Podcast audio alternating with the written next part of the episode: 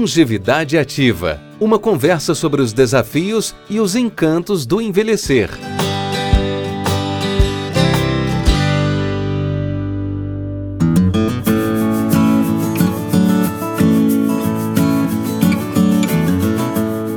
Olá, pessoal! Bem-vindos ao podcast Longevidade Ativa. Vamos começar a conversa de hoje contextualizando sobre o panorama mundial do estado nutricional do idoso e os fatores envolvidos, principalmente considerando o envelhecimento populacional no Brasil. E apontar quais seriam as alterações fisiológicas que o médico não especialista e os demais profissionais que atendem o idoso devem se atentar.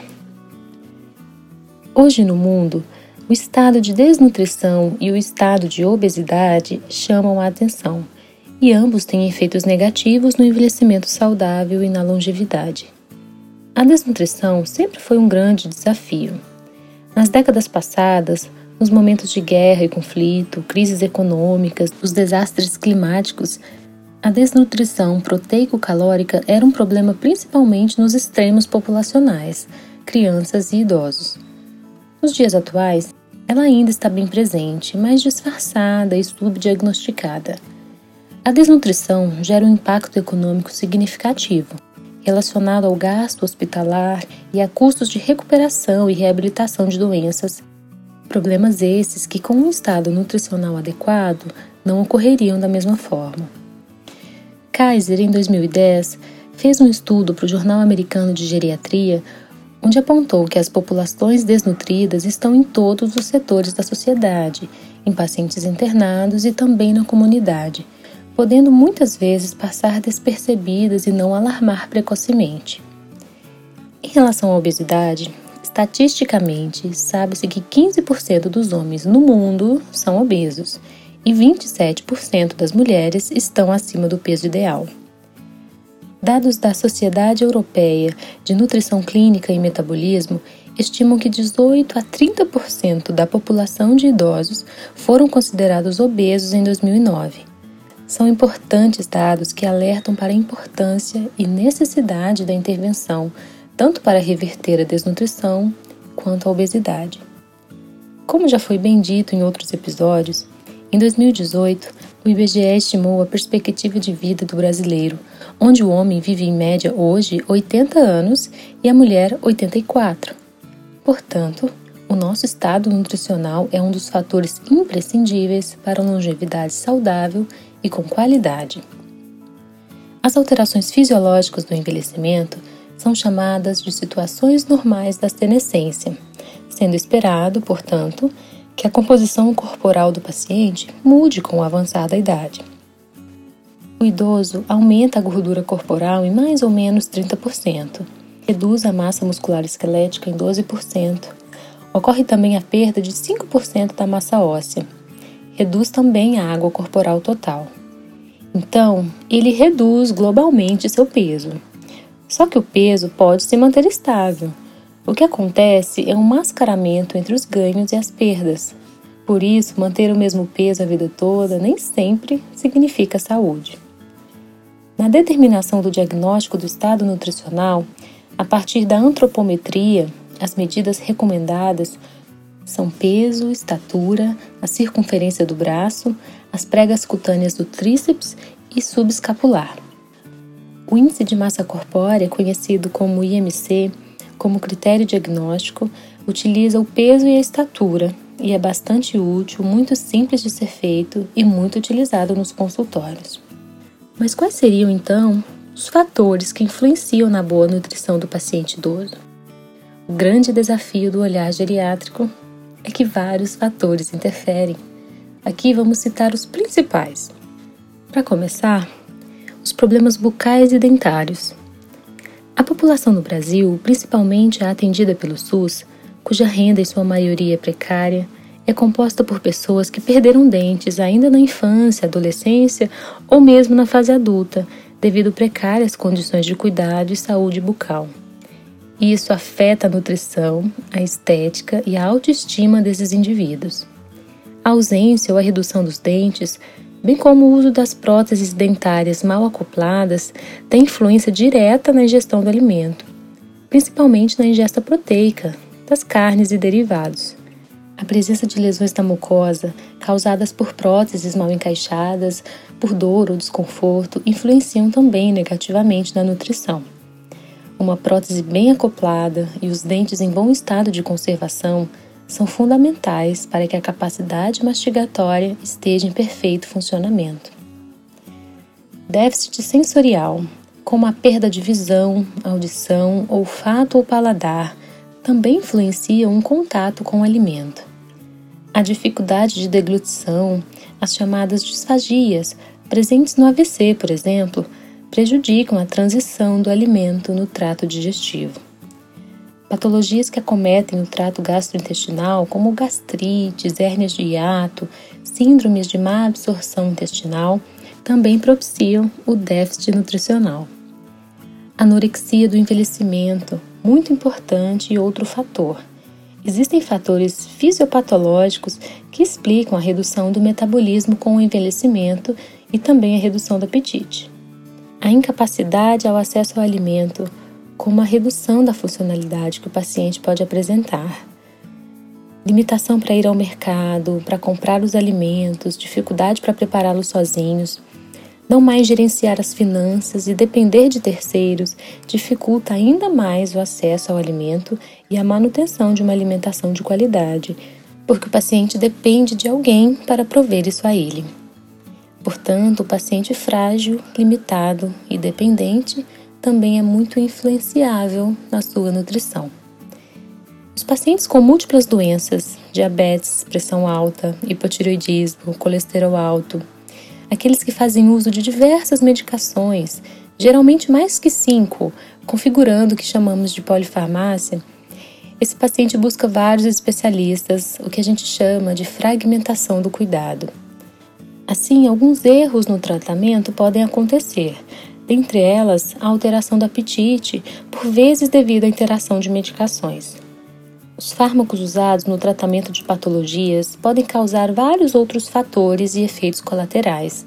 Os mais comuns são boca seca, aumento de salivação, alteração do gosto do alimento, diminuição da sensibilidade olfativa, algumas podem provocar diarreia, outras constipação e assim causar limitação na ingestão alimentar, bem como provocar interação com os nutrientes, levando à alteração do estado nutricional.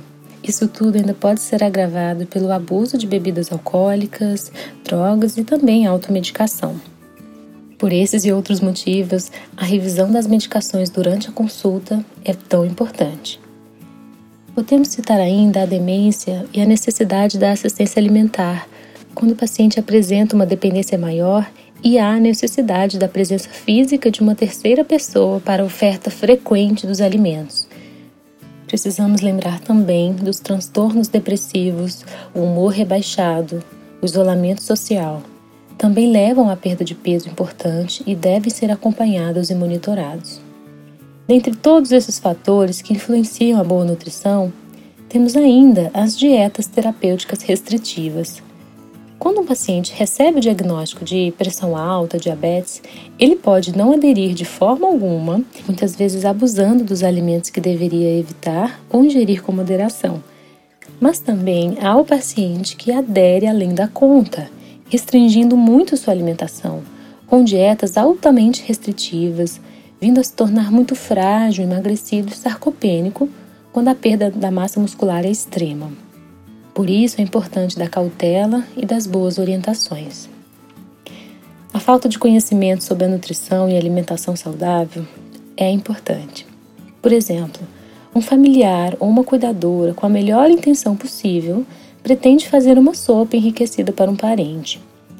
Deve ser gerada a consciência sobre o que deve ter nessa alimentação, nessa refeição, da quantidade adequada de proteínas, carboidratos, para que seja adequada de forma qualitativa e quantitativa também.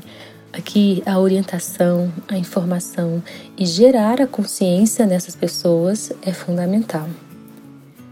Não posso deixar de citar ainda a dor não tratada como um fator importante que repercute na má nutrição.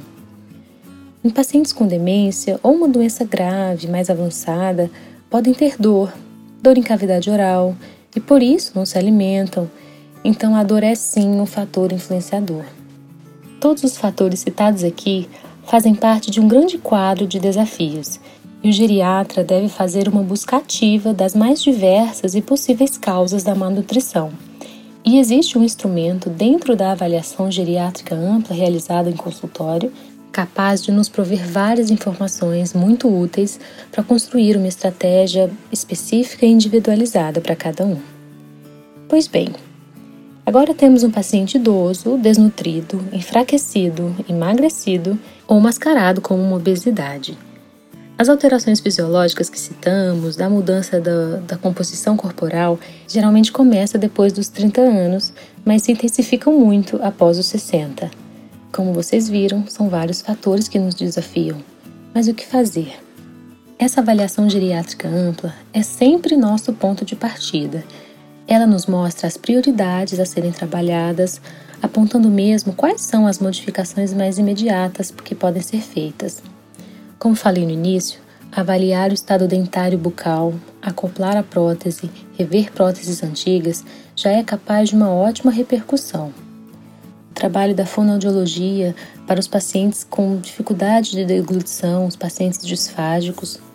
Outro profissional importante, a visita regular ao nutricionista. Ele é capaz de fazer um inventário nutricional do paciente, analisando individualmente, considerando os hábitos de vida, os hábitos culturais, familiares e adequar as necessidades de uma forma personalizada e organizada. Por exemplo, Estudos mostram que os pacientes idosos, no geral, devem ter um consumo de proteína entre 1 a 1,2 grama por quilo de peso por dia. Eles precisam de mais proteína para se manter funcionais, para se manter independentes. E o profissional da nutrição consegue fazer cálculos, traçar estratégias e organizar essa oferta com opções variadas. Mas isso não é algo estável, essa quantidade pode e vai variar muito e o paciente pode ter uma necessidade proteica ainda maior dependendo da sua realidade de saúde, se tiver com uma doença aguda ou uma doença crônica, por exemplo. Por vezes, essa quantidade pode ser muito aumentada, necessitando até mesmo de suplementação nutricional oral para satisfazer as necessidades. Terapeutas ocupacionais também são aliados nesse embate. Para pacientes com sequelas, pode ser necessário adaptações para se alimentar sozinho. O educador físico e o fisioterapeuta que ajudam a reabilitar e a reduzir o sedentarismo, deixando o paciente ainda mais ativo, facilitando o acesso ao alimento. As intervenções devem ser multiprofissionais e integradas, assim o paciente pode se beneficiar de forma surpreendente. A nutrição tem um papel fundamental nas mais diversas mudanças fisiológicas que ocorrem durante o processo de envelhecimento. E atenuar essas mudanças pode propiciar um envelhecimento mais saudável. É importante identificar e diagnosticar os idosos que estão em risco nutricional ou desnutridos, e a intervenção de modo precoce pode prevenir, retardar e até mesmo tratar desfechos desfavoráveis como internações hospitalares, reduzir o tempo de internação e até mesmo reduzir descompensações das outras doenças. Esse tema é muito amplo e, por hora, fico feliz em poder repartir essas informações e despertar o interesse pelo assunto. Qualquer dúvida em relação ao tema e outras particularidades, entre em contato e agende a sua consulta.